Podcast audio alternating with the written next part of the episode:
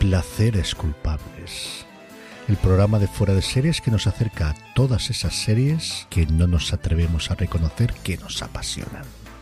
Respaldados por Lorena Gil y Marichu Lazábal, ahora cuando te pregunten si ves una serie, ya puedes reconocer cuáles son tus placeres culpables.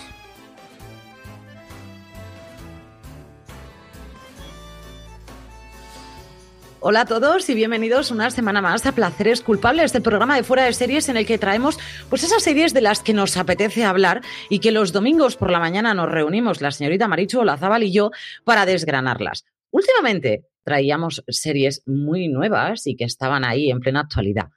No sabemos por qué. Nos ha Marichu y a mí un momento retro y estamos trayendo series que nos apetece como placer culpable insuperable. Bienvenida Marichu, ¿cómo estás?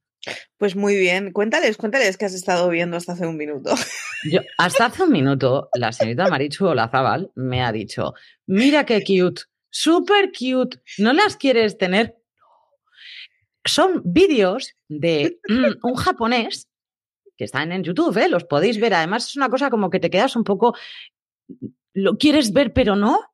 Una cosa extraña en tu mente, en el que de repente ese señor japonés tiene dos nutrias en su casa y entonces tú ves cómo las nutrias comen o persiguen un peluche o cosas, o sea, cosas que no son de nutria de normal, ¿sabes? Son de nutria rara de casa que ese señor japonés cuida y que Marichu Lazabal no puede dejar de decir que es súper cute. Y me la veo con una nutria en casa en breve, además, metida en el lavabo.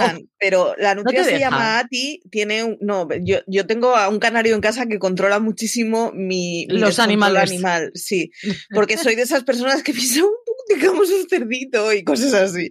Entonces eh, hay, hay un control férreo en casa con qué bicho vivo entra. Pero sí, se llama Ati, tiene un canal monísimo y que sepáis que hace dos días subieron un vídeo de cómo la gata, o sea, la nutria soñaba mientras dormía y movía las patitas como si nadara. Y si eso no te reconcilia con el mundo, nada lo hará. Porque no está en libertad. Ya, ya, yo Por eso lo posiblemente no es muy responsable tener una nutria en casa. Yo entiendo que posiblemente no es muy responsable, pero y así he estado un rato. Además, porque que el primer vídeo que he visto, quiero que entendáis que ha sido el momento Nutria abriendo sola la nevera y cogiéndose una lechuga tranquilamente, además, y empezar a comérsela. No muy bien, todo hay que decirlo, pero le ha puesto toda la fe. Yo no podía dejar de mirar a la nutria comiendo lechuga, pero fundamentalmente por lo patosa. La pobre, pues si es que es normal. Era un cogollo entero de lechuga. Qué pena. pues por favor, si le vieras comiendo salmón,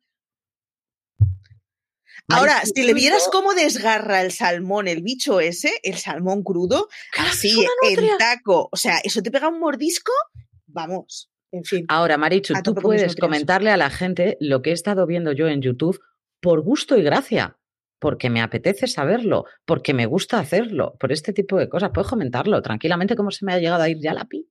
La, la frase ha sido, acabé en YouTube viendo vídeos, o sea, eh, He visto tantos episodios de Anatomía de Grey que acabé en YouTube viendo vídeos de cómo se sutura, que yo ya sabía, pero así lo mejoro. Y lo de las nutrias es raro, coser a gente, ¿en serio? Esto lo has visto en Mentes Criminales, reconócelo, no estás hablando de Anatomía de Grey, estás hablando de Mentes Criminales. Tota-, totalmente me podéis meter ya en un capítulo de Mentes Criminales. Cuando ya vas por la... ¿Por qué? ¿Por qué temporada? Por la 15 de Anatomía de Grey, en algún momento tienes que coser algo, aunque sea un vestido lo cual no, porque coso muy mal, todo hay que decirlo. Pero piel me veo yo capaz, fíjate lo que te digo, Marichu. Este momento así en el que y luego coges y yo lo veo, o sea, me noto con la me lo noto, Marichu, me lo noto. Me veo que, que sueño cosas raras ya, Marichu. Digo, estas son las cosas que nos dedicamos a comentar antes de grabar, que en fin, suele ser un descontrol. Es maravilloso, por eso quedamos antes. Aquí me ponen Anatomía de Grey convalida dos cursos de medicina, por lo menos. De hecho, tengo, dos tengo un pantalón que ponía, eh, he, visto Anatomía de Grey, eh, soy prácticamente un cirujano, una cosa así, y los tengo. Me los tuve que comprar, fue... ¿Cómo no vas a tener ese pantalón? es un pantalón que debes tener en, en, la vida y esto es así. Es otro placer culpable. Por cierto, el youtuber médico que trajiste que hablaba de series de televisión ha comentado esta semana el de Good Doctor coreano. Que lo ah, sepáis. ¿Y qué tal lo ha puesto? No, llegué a verlo. me apareció una nutria por delante. Y, ya se te, han cruzado los cables. Por aquí nos ponen, Streaming Freak nos pone, el pre-show de Placeres Culpables también debe ser memorable. Os lo puede contar Quique, que también está, aunque no aparece últimamente, solamente vemos la pantalla en negro, él dice que está, pero, mm, pero habla, lo oigo, como voces, como en Evil. O sea, ahí lo noto, que está con nosotros, que está siempre detrás de, de las cámaras una maravilla. Ese pre-show no lo podéis ni llegar a imaginar. He conseguido enganchar a Kike a las nutrias, o sea, mi labor en el mundo ya está hecho. Quique nos pone por aquí en, el, en un chat privado que tenemos, doy fe. Esto es así. Marichu, vamos a meternos en, camisa de once Vamos a ello porque hoy traigo cosas de las que te puedes enganchar, pero desde luego, mm, primero cuéntame tú qué has visto, porque aparte de las nutrias, ¿qué más ha sido de ti? A ver, me estoy poniendo al día con Mythic Quest, que vi el primero pero no había seguido viendo de la segunda temporada. Superstore, que es la serie que utilizo antes de dormir. Vi el primero de la segunda temporada de Quién mató a Sara y no conseguí acabarlo. Eh, sigo al día con Belgravia.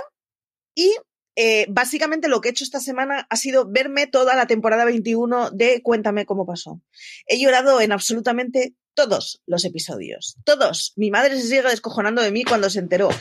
Eh, es un drama. O sea, es toda la temporada, es nostalgia pura y despedida pura.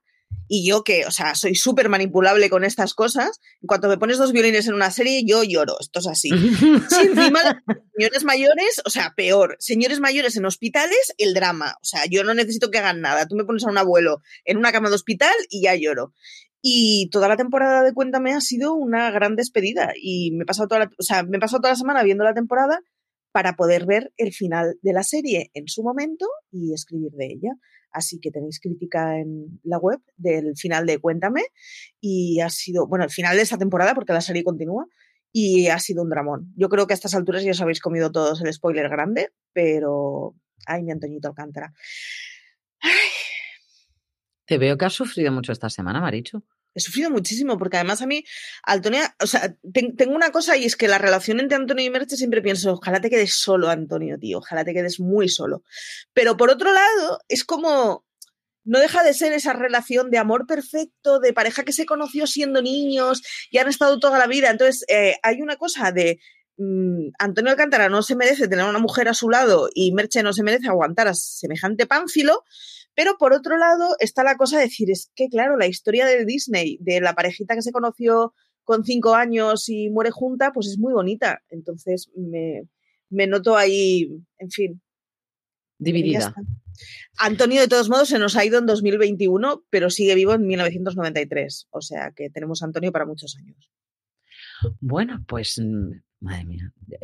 Yo, creo que vi algo de Cuéntame cómo pasó en, en, su momento, que bien, pero no es una serie que a mí me, llegó a, enganchar, entonces la abandoné completamente. Yo entiendo el fanatismo que hay alrededor de la serie, ojo. no, y además ¿eh? tiene, dos cosas y es que, claro, llevas 20 años con ella, es decir, cuando todos, cuando empezamos a ver Cuéntame, ha pasado algún cambio importante en nuestra vida y un cambio de fase en este tiempo. Eh, te, te, puede pasar de, esta serie es súper especial porque la vi justo cuando era adolescente, pero es que Cuéntame han pasado 20 años todos hemos pasado por cosas muy tochas en 20 años y nuestro yo de hace 20 años no tiene nada que ver. Entonces, tiene la cosa esa emocional de decir, es una serie que ha crecido contigo, aunque hayas estado sin ver un montón de temporadas, porque todos éramos distintos hace 20 años. Entonces, claro, o sea, tiene la cosa esa de no poder evitar. Yo me he pasado toda la temporada pensando, esta es la temporada de la despedida. En esta, en esta temporada se van a cargar a Antonio. Esto es así porque es toda la temporada anunciándolo. Si Antonio que me cae mal me ponía a llorar todos los episodios. ¿Qué va a pasar cuando la abuela muera? En algún momento tendrá, o sea, a ver, esa señora no se ha muerto. Esa señora tiene 200 años ya, quiero decir. En algún momento le va a tocar el eh, su día. Mm, pero es que, claro, si con un tipo que me cae mal me he pegado a llorera semanal cuando se lo han cargado, ¿qué va a pasar cuando se cargan a la abuela que me parece la caña? Pues el drama, el drama. Total, yo me ponía a pensar, si esto es un drama, imagínate lo que vendrá, así que me he pasado una semana llorando si se muere la abuela, voy a verte y todo. O sea, porque yo creo que eso es de estar en cama ya. Te noto. si has llorado tanto con algo. Esa señora no puede vivir eternamente. Mm, el drama, el drama. Yo esta semana, obviamente, después de ver que estoy viendo vídeos de YouTube de cómo hacer suturas, además diferentes suturas, porque es la misma todo el rato, no puede ser, obviamente es que he estado mm, revisionando Anatomía de Grey. Em, ¿Qué pasa? Al mismo tiempo estoy viendo los nuevos capítulos de Anatomía de Grey. Y ahí es cuando eh, te, das cuenta de que yo os decía además la semana pasada, Jesse Williams se va de la, se va de la serie, yo ya he visto el capítulo en el que se va de la serie. Mm, es que son muchas temporadas con Jesse Williams ya. Es que no, no vino muy tarde en la serie. Y hay una frase de Meredith, he ganado, soy la última mujer. No quieras ganar en esto. ¿Sabes lo que te quiero decir? Solo puede quedar uno y va a ser Meredith. Esto es así. Claro, y de hecho hay un, hay un artículo que lo he leído hoy, lo que pasa es que no lo he traído como noticia porque era como los que son muy fans de Anatomía de Grey, todos esto lo saben, ¿no? Que es la cantidad de gente que se ha ido, todas las marchas importantes de Anatomía de Grey en cada momento y cómo se han ido, cómo se han ido yendo, ¿no? Y cada una nos ha afectado de una manera diferente.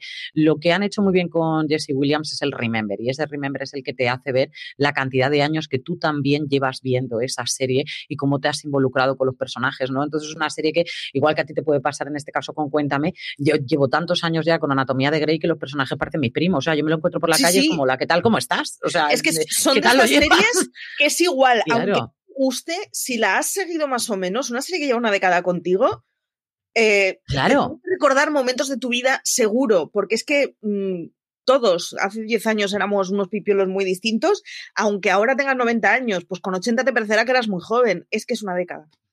Aquí me pone Lorena, con tantas temporadas de Anatomía Grey verás con los años hasta la evolución de la medicina, sin ningún género de duda. Además, sin ningún género de duda. Vamos a ver tecnología que antes no se podía ver, te puedes ver cosas mucho más atrevidas a la hora de hacer y que en, las temporadas previas eso era insalvable absolutamente y que ahora vemos cómo la medicina ha ido avanzando. A mí, mí es que es una serie que, francamente, las series médicas es que me gustan mucho, pero ha llegado un momento en el que he dicho, Lorena, para porque te va a dar un ay. Pero claro, Lorena cuando para, no para bien. No he parado no, bien. Porque si paras para abrir YouTube y ver suturas.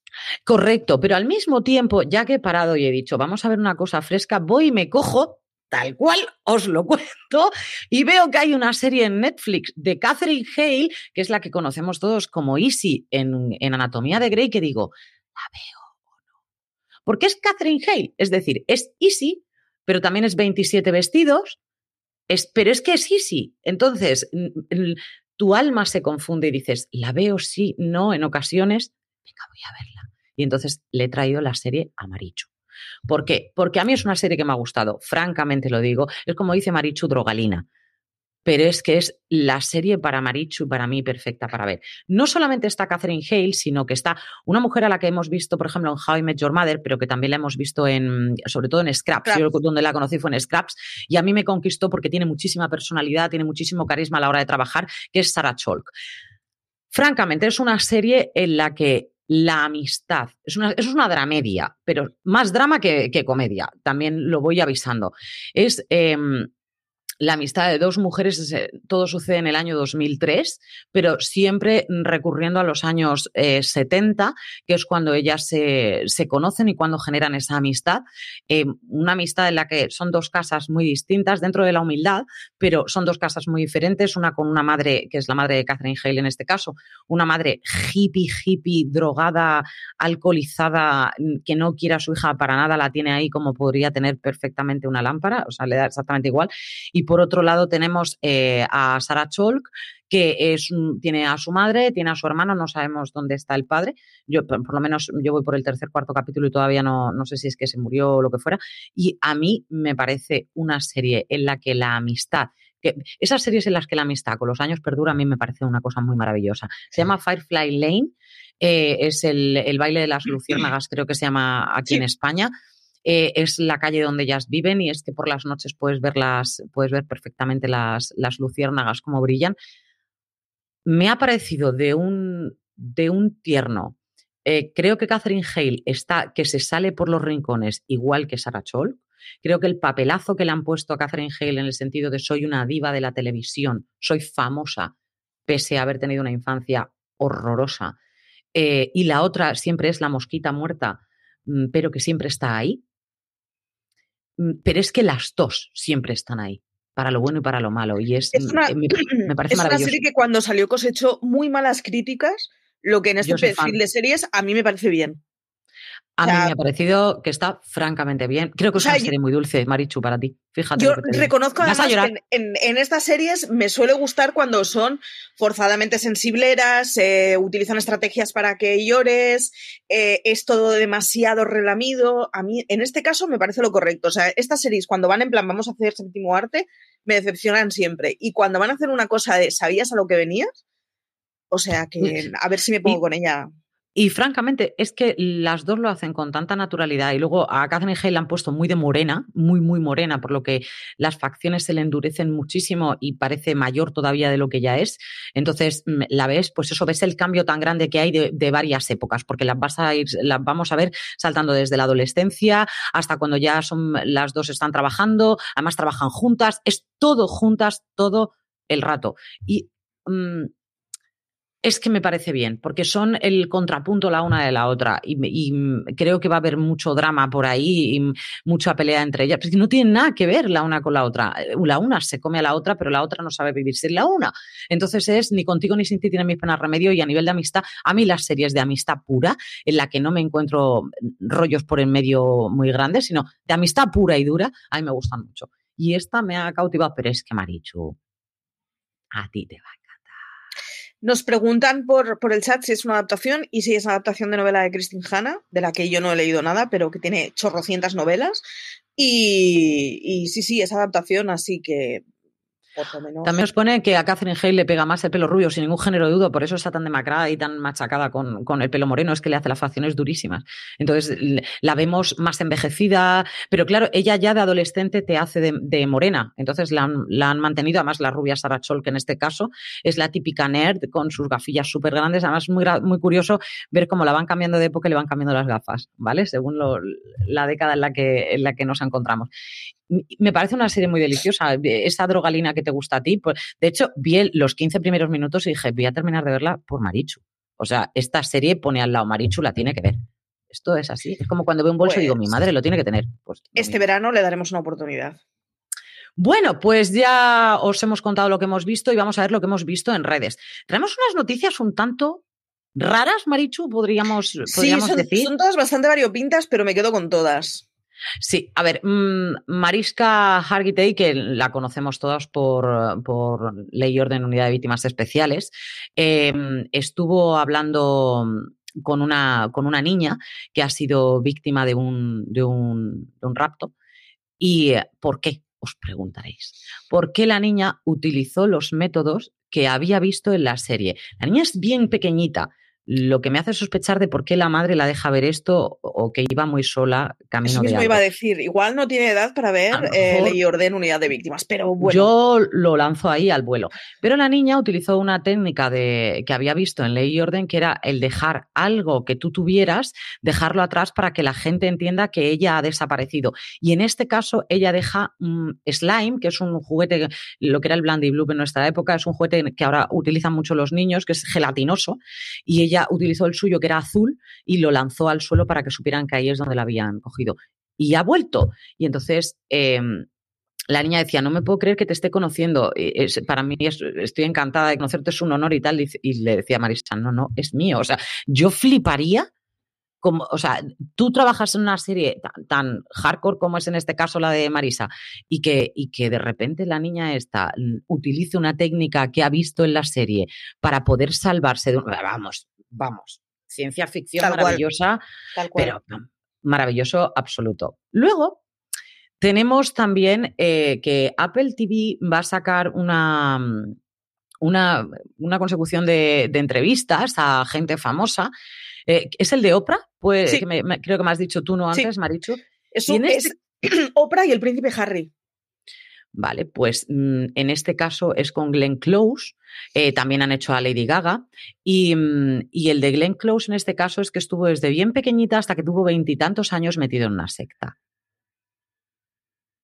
Marichu, yo te la lanzo, que tú eres muy de secta. Voy a ser el primero que vea, o sea, no tengo la menor duda.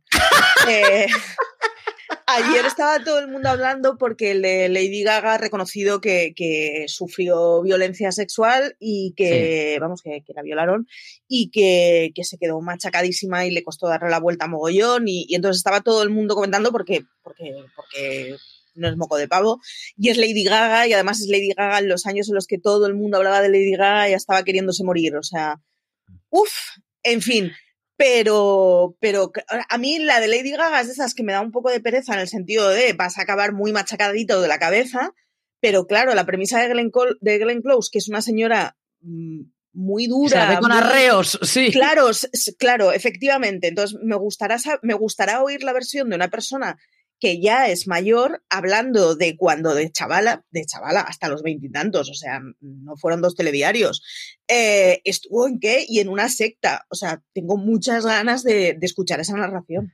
¿Ves? Y sin yo la he traído porque sé que estas cosas le gustan muchísimo a, Marichu y porque además me ha parecido una cosa como, si me llegan a decir otra persona, pero Glenn Close es como no te pega, nada en absoluto. O sea, creo que tienes los arreos suficientes como para salir de una secta de 12 sitios, ¿no?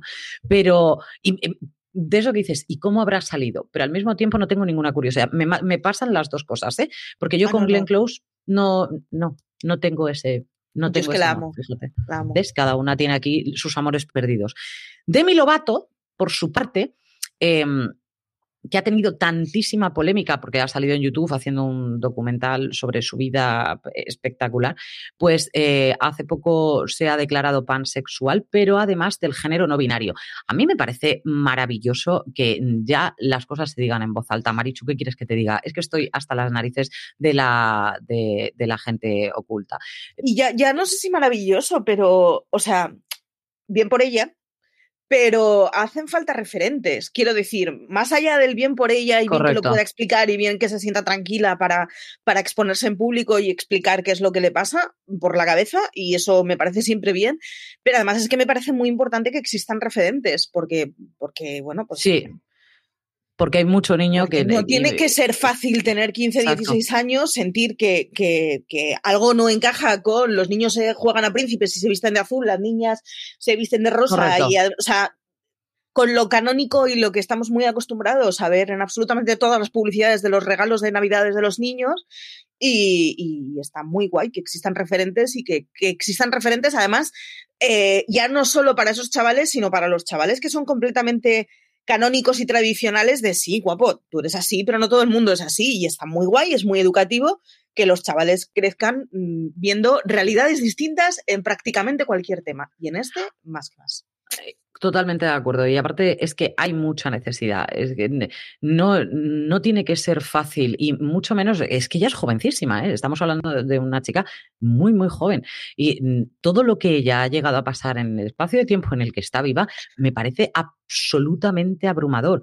Abrumaría a cualquier persona. Si encima a eso le añadimos gente persiguiéndola detrás y fans de todo el mundo y que si más gorda, más alta, más baja, drogada, alcohólica, no sé qué, no sé O sea, es todo. Me parece muy valiente por su parte que además ya diga, mira, hasta aquí yo ya voy a contar mis verdades y son como puños. Y creo que mm, con la cantidad de seguidores que tiene y la cantidad de adolescentes seguidores que tiene, a mí me parece un, un ejemplo estupendérrimo.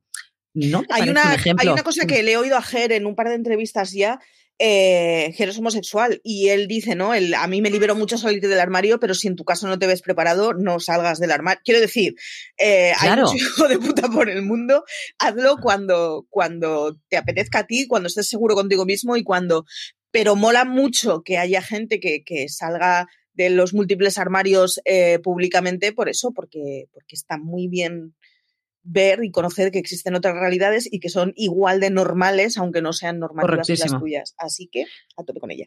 Lo que Marichu y yo antes, cuando leíamos la noticia, no nos ha parecido a lo mejor tan normal, es el, como, regalos. O sea, hoy traemos dos regalos de gente ah, famosa que Marichu y yo decimos, lo respetamos, pero sois muy creepy no lo podemos evitar. Es el hecho de que Megan Fox a su novio rapero le regale un colgante con una gota de sangre dentro.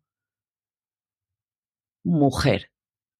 ¿Qué le regalaste a Brian Austin Green? Yo por saber. Pero, mujer, gotas de. ¿Qué momento más extraño? Pero no sé ya cuál de reloj, te parece más creepy. Si este o el que en el 40 cumpleaños de Kim Kardashian eh, Kanye West le regalara un holograma de su padre muerto.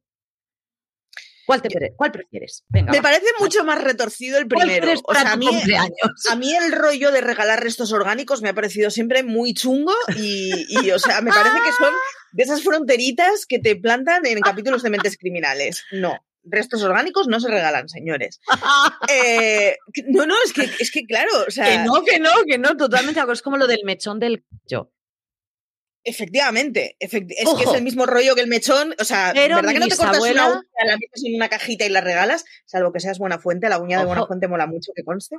Pero mi eh, bisabuela tenía los dos mechones de sus dos hijas muertas. En fin. ¿Eh? eh pero es que lo de lanza y al vuelo. Me parece como echar dinero por la ventana. Es decir, yo te decía antes, digo, yo entendería un holograma de un personaje del siglo XV. Alguien que no guardas mm, recuerdos y dices, pues vamos a ver cómo era. Vale. Venga. Pero de un señor de los que existen un montón de VHS, ¿qué ganas? Aparte de la cosa creepy de estoy poniendo en boca de mi padre muerto cosas que nunca dijo, que eso me parece muy terrible. Pero, ¿qué ganas, tío? Me, enchúfate el VHS de OJ Simpson, sí que sale todo, que sale todo el rato, de verdad. No lo entiendo. Yo, pero yo, a mí me regalan, de verdad, un holograma de mi padre muerto y yo no sé, la, o sea, la reacción satánica que yo podría llegar a tener, no, sé, no se la deseo a nadie. No, por eso es un chungo. Déjame a mí con mis recuerdos y mis movidas que haces trayéndome a mi... No, no, no, no, no, no. Vamos a hacer un parón creepy ¿Eh? ¿Qué te parece? Hacemos un parón y volvemos con la serie. Me voy a arrancar un diente para mandártelo por seguro. y la serie de esta semana, después del momento súper creepy, es Doctor en Alaska, que ojo, que también tenía sus momentazos.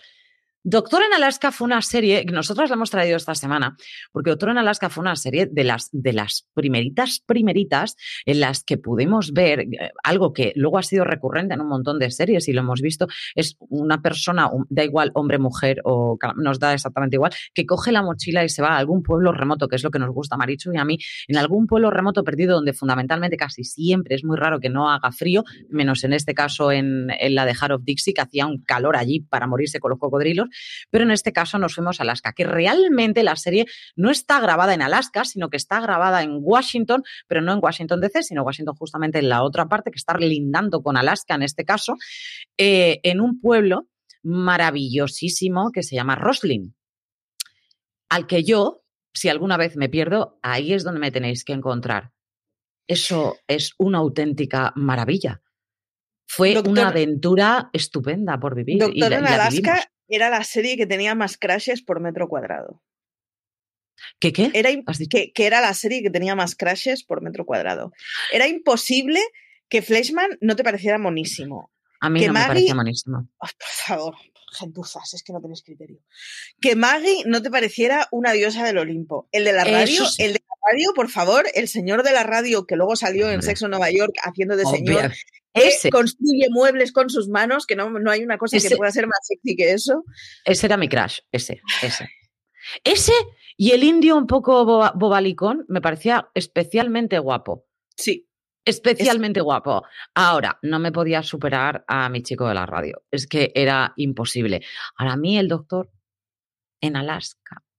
Me parecía buenísimo. Mm, es, no, es, que es muy, eso, cara de niño, muy blanquito, pecosito, poquita cosa, delgadín. Luego lo vi en Numbers y tampoco me cambió la idea, ¿eh? O sea, es que no. Ahora, Doctor en Alaska marcó un antes y un después, hay que reconocerlo. Es una serie en la que como luego hemos vivido en muchas más, como en Men in Trees, en Everwood. es decir, es una serie en la que te lleva a la vida de un pueblo cuando tú vienes de una gran ciudad.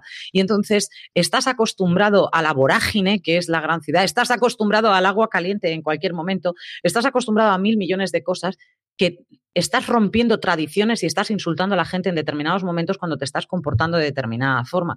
Y cómo se llega a adaptar durante todos esos años en, y aunque siempre está diciendo que se quiere marchar, pero e, en el fondo sabe que ha encontrado su casa. Eso es, yo creo que es la premisa siempre que encontramos en este tipo de series. A mí me parece de lo más dulce y me pareció un sitio maravilloso por descubrir en este caso. ¿A ti qué te parece, Sí, además, bueno, yo es que Doctor en Alaska la vi siendo muy, muy niña. Doctor en Alaska eh, la echaban en, TV2 a las 12 de la noche, una de la madrugada.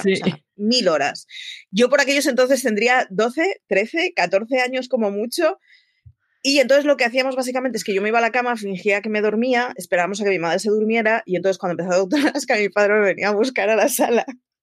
me levantaba y veíamos Doctor Alaska. Así que para mí además tiene como una cosa muy mágica de es la primera serie en pecado que vi de, de vicio más puro vicio. Pero además es que era muy divertida porque era una serie primero el rollo de, claro, yo, era una niñita urbanita que me he criado en Barcelona toda la vida, entonces a mí el rollo de un pueblo por el que pasean alces me parecía pura magia. Estupendo. Por ahí, claro.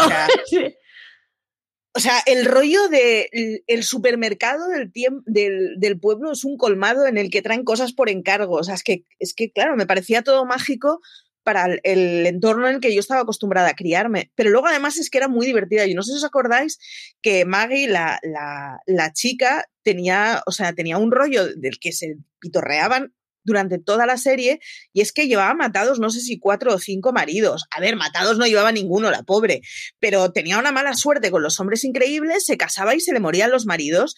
Entonces era el rollo ese, claro, yo me acuerdo a, la Marichu de eso, de los 12, 14 años, le hacía mogollón de gracia el humor negro ese de, Dios mío, que lleva cuatro o cinco matados a su espalda.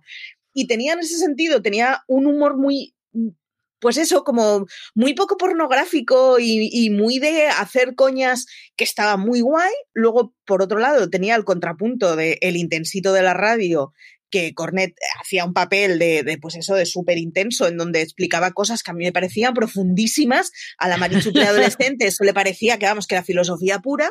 Igual mm, ahora no lo vería tan así.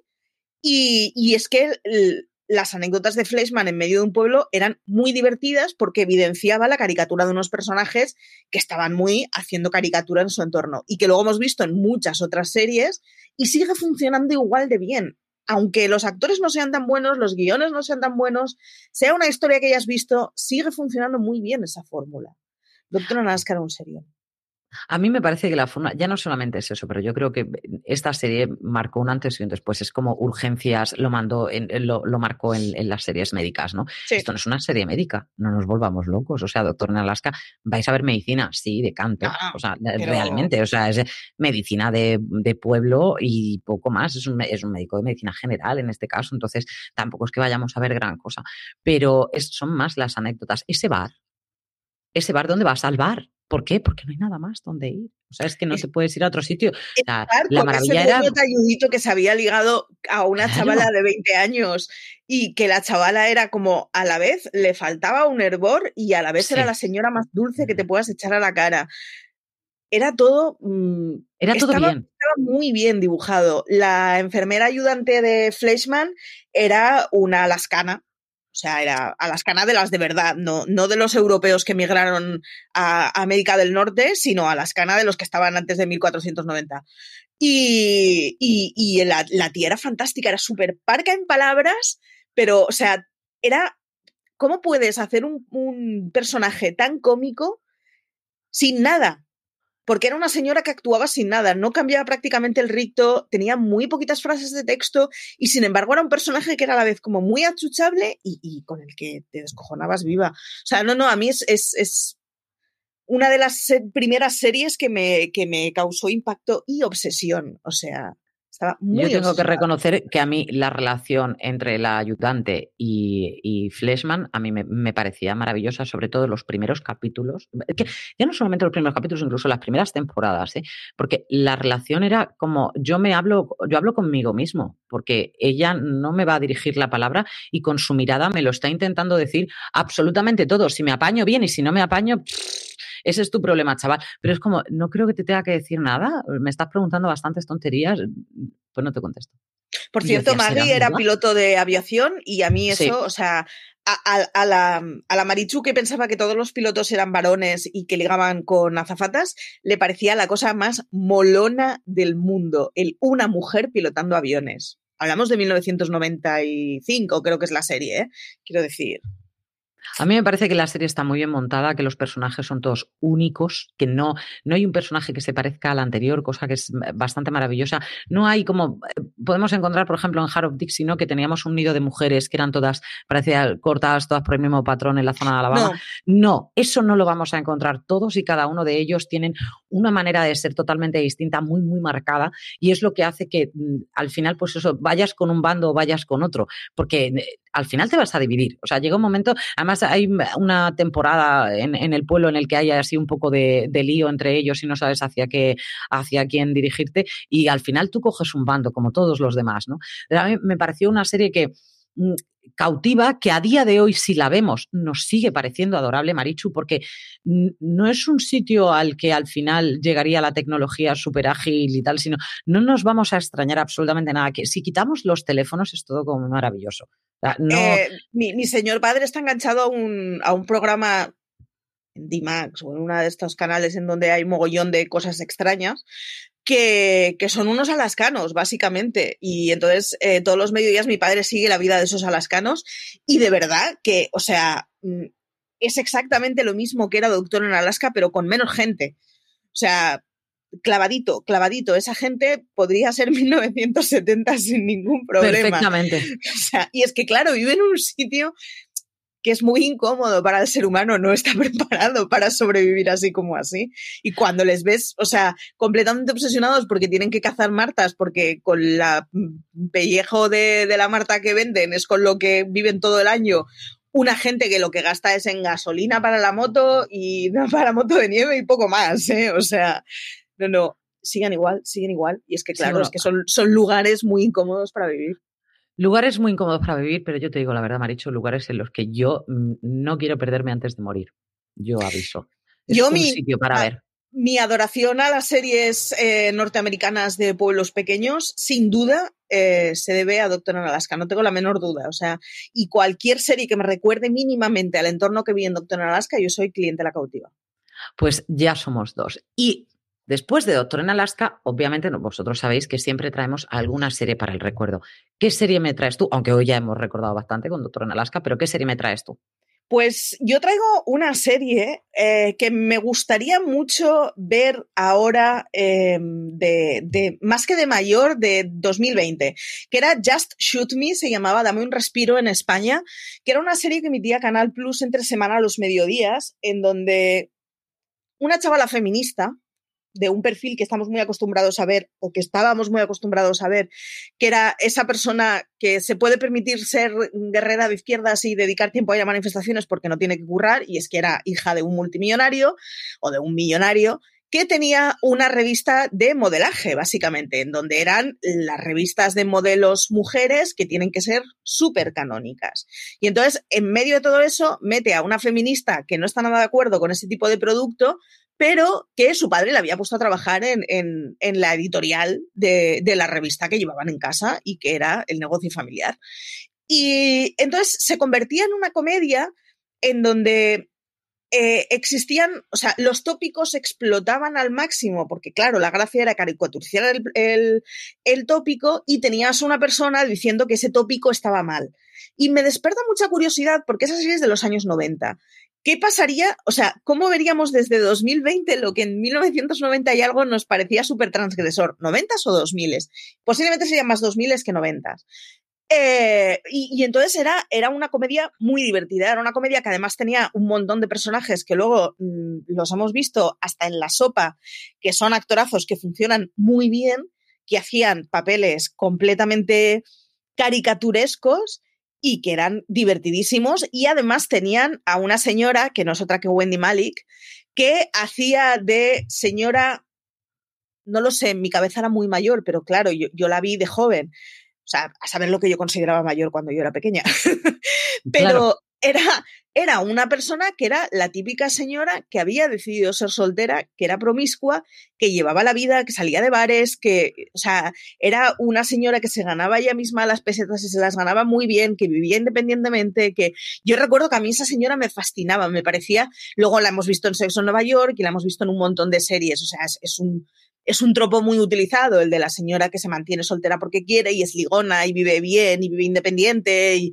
Pero era, o sea, a mí me, me, flipaba y me maravillaba ese personaje. Y en general, la serie luego te pones a ver los secundarios que tenía y a todos los secundarios les hemos visto en cosas muy chulas, haciendo papeles muy chulos.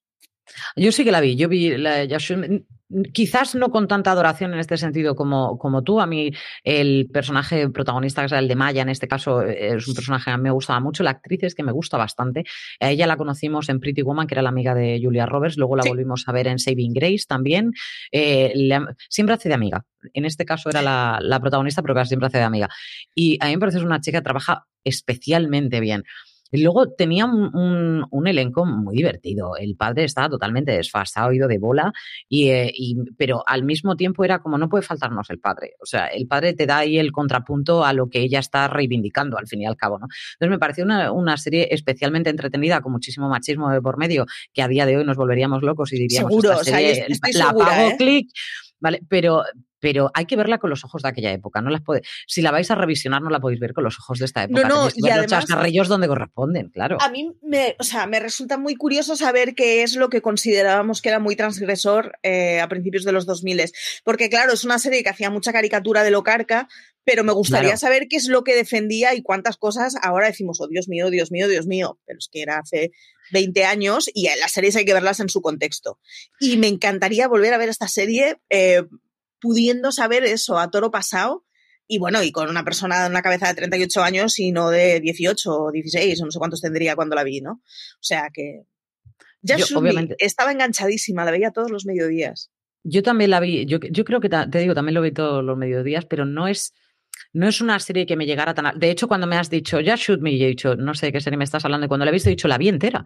Pero no es una serie que me llegara tanto al alma como, por ejemplo, y también es cierto que estoy trayendo un clásico. Yo la vi de, pequeña, pero no tanto como la he llegado a revisionar. es que, claro, yo creo que no llegaba a, captar tanto la ironía eh, como la puedes captar ya con determinada edad, ¿no? Que son las chicas de oro. No creo que haya mejor serie.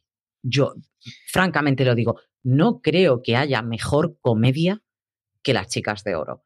En mi cabeza no existe una comedia mejor que las chicas de oro era rompedora para su época. pensemos que eran eh, cuatro mujeres viviendo juntas en, en, Miami, unas con divorciadas, eh, las otras con los maridos muertos, luego el muerto no estaba muerto, pero sí que estaba muerto, pero traemos a los hijos, pero los hijos se nos casan, pero se lían entre ellos, se acostaban una detrás de, bueno, Blanche era ya no transgresor, era lo siguiente, o sea, estamos hablando de una tía que después de la muerte de su marido se quedó totalmente colgada y que, y que decidió que la vida eran dos días y que le dieran bola al mundo y yo salgo todas las noches si hace falta. El caso es tener a alguien conmigo.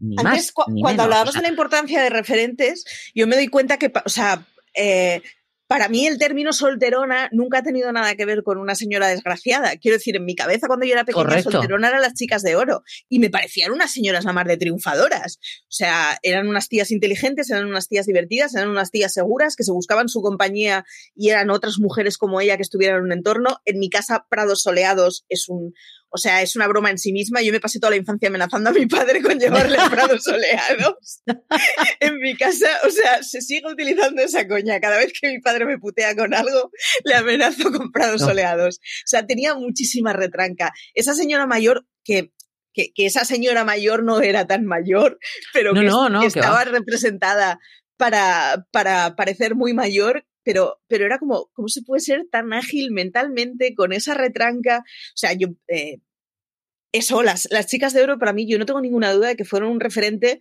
de que las señoras solteras, viudas o como les salgan de las narices tienen muchísimas cosas que vivir cuando son mayores.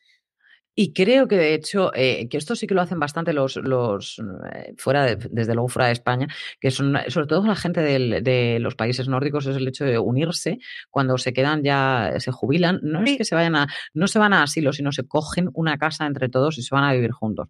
Que es lo eh, guay. Yo no estoy para vivir sola, pero no estoy para tener un enfermero de 24 horas que me lave el culo. Y hay muchos grises en esa etapa en la que pues igual no me apetece vivir sola, pero sigo siendo una persona la mar de útil. A mí lo que me gustó es que es una serie en la que, vamos a ver, estamos hablando de gente que, que de cincuenta y tantos años, eh, algunos que ya rozaban los 60, poco más, ¿eh? Lo que pasa que las vemos a todas, pues eso, pues con el pelocano, en este caso a Dorothy, Dorothy, que la cual la actriz en sí eh, tuvo que ir mm, Blanche a convencerla de que hiciera el, papel porque ella no quería hacerlo. La que tuvieron claro desde el principio era Estelle Getty, doña Sofía, eh, la tuvieron clarísima desde el primer momento. Mm, Rose y Blanche, el papel iba a ser a la inversa, eh, hasta, que, hasta que vieron, de hecho, Blanche, mm, eh, la actriz, no era sureña. Ella tuvo que sacar ese acento sureño y ella, esa parte tan coqueta de ella, dice que le costó muchísimo sacarla. Y cuando le hicieron la prueba, se la hicieron, le hicieron al revés. Y luego la volvieron a cambiar. Dijeron, ¿y si lo probamos de esta manera? Y fue cuando Rose brilló haciéndose la boba y dijeron, es que tiene que quedarse así, es que no puede ser de otra manera. Tristemente, Getty luego cogió Alzheimer. Era la más ágil y, tuvo Alzheimer. A mí me parece una maravilla de serie. Me parece que los, los chistes no son cosa de la época, los, los gags no son cosa de la época. Realmente tienes muchos que a día de hoy los puedes, porque realmente era ironía y meterse los unos con los otros, como yo os he amado. Básicamente, no era, no era tanto del momento, ni, no, no, era entre ellas. La chispa estaba era muy ellas la serie. Muy, muy, muy cañera, muchísimo. Además, se llamaban, pero vamos, zorrasca sin ningún tipo de problema y que les den bola y a Blanche la insultaban. O sea, era un botón verbenero y te, lo decían en la cara. Y es que me parecía divino. O sea, me parecía divino porque además ella es como pie. Nos dicen en el chat que siguen funcionando muchos de esos chistes y es que es verdad, es una pasada. Como Las Chicas de Oro es una serie que sigue siendo completamente contemporánea y funciona de maravilla siendo una serie en la que, bueno, se supone que todo debería quedar muy antiguo muy pronto y para nada. Por cierto, que sepáis que en, IMDB hay un error con las chicas de oro porque dice que está producida por José Luis Moreno o dirigida por José Luis Moreno y escrita por José Luis Moreno, que me parece maravilloso. Y al personal de Dorothy dice que la señora se llama Concha Velasco y efectivamente cuando clicas a Concha Velasco es nuestra Concha Velasco. Es que quiero que entendáis que, de hecho, eh, la actriz, eh, estoy intentando acordarme el nombre, la actriz de periodistas, la morena, este, voy a, voy a buscarlo. Eh, la que hacía de Ana, no me acuerdo su nombre, que es una actriz como la copa de un pino, pero Alicia Borrachero. Esa actriz fue cogida, porque es, es bilingüe completamente, para el casting de las chicas de oro, porque en principio las chicas de oro no iba a ser de gente mayor. Ya. Ojo. Entonces, en esta serie, Las Chicas de Oro, yo la vi hace muy poco. No, mm, os estoy diciendo, creo que la vi en el confinamiento puro y duro. Eh, solamente porque es una serie en la que me trae tantas risas mm, que en una época tan chunga en la que dices, no puedes perder la sonrisa. que estoy detectando que el, que el error no es, o sea, que las chicas de oro existe como serie se hizo una versión Se hizo una versión española. Sí, Eso estaba viendo ahora, digo, no, no, no, el error no es de IMDB, es mío. Madre mía. Pero yo no, yo no quise verla. Yo os digo la verdad. Mira, mira el, mis ojos me acaba de traer el canario al cuarto. De las chicas de oro hubo remake español. Canario, gracias. Sí. pero, gracias, Canario. pero a, a, mí no. Yo no me atreví a asomarme, Marichu, porque tengo tan, un recuerdo tan vivido de, las chicas de oro. Ahora que lo dicen, desde luego, me acuerdo perfectamente que sí que lo hicieron, pero no, lo siento, pero no. Creo que mi madre vio un par de capítulos, pero no. No. en mi casa, Luis Moreno, madre mía, qué horror esto. Tú tienes, en tu casa tú tienes prados soleados. En mi casa yo tengo el bolso de Doña Sofía en el sentido de cuando alguien entra y va con el bolso así y se sienta, que es muy típico, le digo, ¿qué eres, doña Sofía? En mi casa, eso mi madre lo hace mucho, que coge, se sienta con el bolso y digo, eres doña Sofía, entonces lo suelta. Porque son cosas, al final, que hemos visto desde que somos muy pequeños, ¿no? Y, lo hemos vivido. Me parece que tiene tantos buenos recuerdos esa serie. El que no la haya visto, de verdad, os animo a que la veáis, porque es una comedia maravillosa, intrusiva, irrespetuosa en muchísimos de los casos, irónica que hace que te lo pases absolutamente pipa, porque en el fondo es un amor tan, tan, tan profundo el que se tienen todas y cada una de ellos. O sea, los capones de Dorothy, así, que le daba a Rose, me parecían ya de, lo más loco de amistad. O sea, eso es llevar la amistad a límites insospechados en el que sabes que la otra no te va a dar directamente. Eso es tener un amor eterno hacia tu amiga. Es que me lo, me lo he ganado. Betty White, además, que es una señora que, o sea, debe tener un sentido del humor del copón, porque muchos de los papeles que ha hecho siendo ya muy mayor son muy divertidos. Y estoy pensando en el papel que hacía en Community, era muy divertido, y en el papel que hacía en Bones era muy divertido. Son de estas señoras que han tenido mucha capacidad de vis cómica siendo mayores y que, que es maravilloso porque ha hecho un montón de papeles en donde es una señora mayor, pero es una señora mayor con la cabeza completamente ágil y completamente modernizada, y tiene papeles muy buenos. Y yo os animo a que veáis entrevistas a Betty White en las que os vais a poner, o sea, pero rojos de risa en no poder, porque ella no tiene ningún filtro. Cuando digo ningún filtro, es absolutamente ninguno. Os animo a que veáis las tomas falsas de Jotin Cleveland, de cómo se sale de madre y cómo las demás actrices no pueden. O sea, es, pero la primera que no puede es ella. O sea, tiene una vis cómica. Luego ella hizo un programa eh, que era para, con, animales, se traía gente famosa que tenía sus y traía sus mascotas. Que tuvo, lo intentó dos veces, de hecho, hasta que funcionó. Pues una tía que tiene un amor hacia, hacia los animales que es absoluto y además tiene un montón de causas a las que apoya y tal. Pero una mujer que tiene, ya no sé qué edad tiene, 100, 100 ¿Llegará? Pues ¿Habrá llegado ya? en el 22, el año que viene hace 100 años es que es, y está fresca, pero fresca como una lechuga. Es, tiene por llegar la mitad de bien.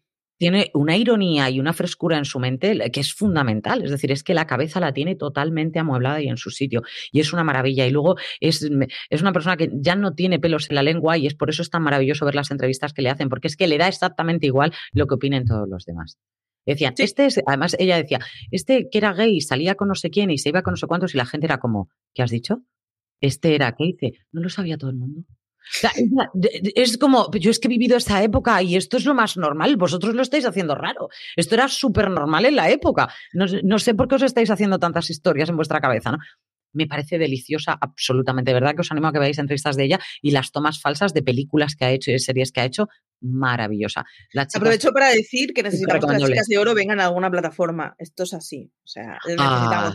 necesitamos que, que, la gente que no había nacido con las chicas de oro descubran a las chicas de oro y descubran que el humor cañero y bestia ha existido toda la vida y que no pasa nada y que es posible ser transgresor sin que te tiene, no te tienes por qué sentir insultado todo el rato, porque realmente al fin y al cabo están haciendo comedia y, lo tienes que entender de esa forma, ¿no? Además, eh, señoras leyendo Wikipedia. Me dice Marcos, en vez de placeres culpables, en serio, tengo un troll en casa. Eh, no, que, decía, digo, que, además eh, hacían un tipo de humor que es muy, es muy difícil y hay que tener mucha mano para hacer, que es ese humor que es bestia, pero que lo que tú decías, no es ofensivo con nadie, no, mm, rompe la intimidad de nadie, no se burla a costa de nadie, y sin embargo era humor puro y duro y era humor muy bestia en unos años en los que, en fin, estábamos acostumbrados a una comedia mucho más conservadora, pero que muchas de las comedias que ahora van de bestias las comparas con las chicas de oro en los años de las chicas de oro y vamos, me río yo de Janeiro. Bueno, y que, uy, esta me la quedo, lo de me río yo de Janeiro, esa no la había oído y me la quedo. Por cierto, para todos los fans, hiper mega fans de George Clooney, que sepáis que George Clooney salió en las chicas de oro. Eh, es Solo que Las chicas de oro, de todos modos, es de estas series que tiene mil secundarios molones. Y Julio Iglesias. Efectivamente. O sea, era todo muy loco, o sea, muy, muy loco. Tenéis gente que va a salir las chicas de oro de en plan. Bueno, hay un capítulo en el que hacen como que sale el Papa que yo me moría de risa, porque era como, y Doña Sofía todo el rato. santiguándose. Me pareció estupendérrimo. Pero de verdad que os animamos a verla. Marichu, nos tenemos que ir despidiendo porque ya me van diciendo. Me, lo decían por el pinganillo, pero sobre todo. Quique nos echa. Pues nada, deciros que, un placer, decirles a todas las plataformas que se empiecen a pelear, a, pelear entre ellas para traer las chicas de oro, que lo necesitamos ya, que nos podéis escuchar en el canal de podcast en YouTube mm, y en Twitch de lunes a viernes, que nos leáis en fuera de serie, nos sigáis en las redes y nos sigáis por todos lados y que nos deis me gustas y estas cosas. Y que un gustazo haber estado con los habituales en el chat. Y el botón de plata. El botón de plata, es verdad. Suscribíos a YouTube, que queremos el botón de plata. Eh, queremos el botón de plata. Muchísimas gracias a todos por seguirnos, como siempre, en estos placeres culpables. Yo ahora, vamos, le voy a echar una bronca a CJ Navas, que no lo sabe ni Cristo Rey, porque claro, tú recibes notas, yo no tengo ninguna, Marichu. Yo en el próximo programa quiero un troll que me suba notas o algo. Además, tengo dos elfos pequeños que me pueden subir las notas si no quieren subir otro piso. Pero vamos, una notita, un algo, yo qué sé, lo que sea. Esta semana ha sido Doctora en Alaska. La semana que viene, Dios dirá, porque Marichu Lazabal y yo, como todas las semanas, tenemos muchos placeres culpables. Hasta la semana que viene. Gracias.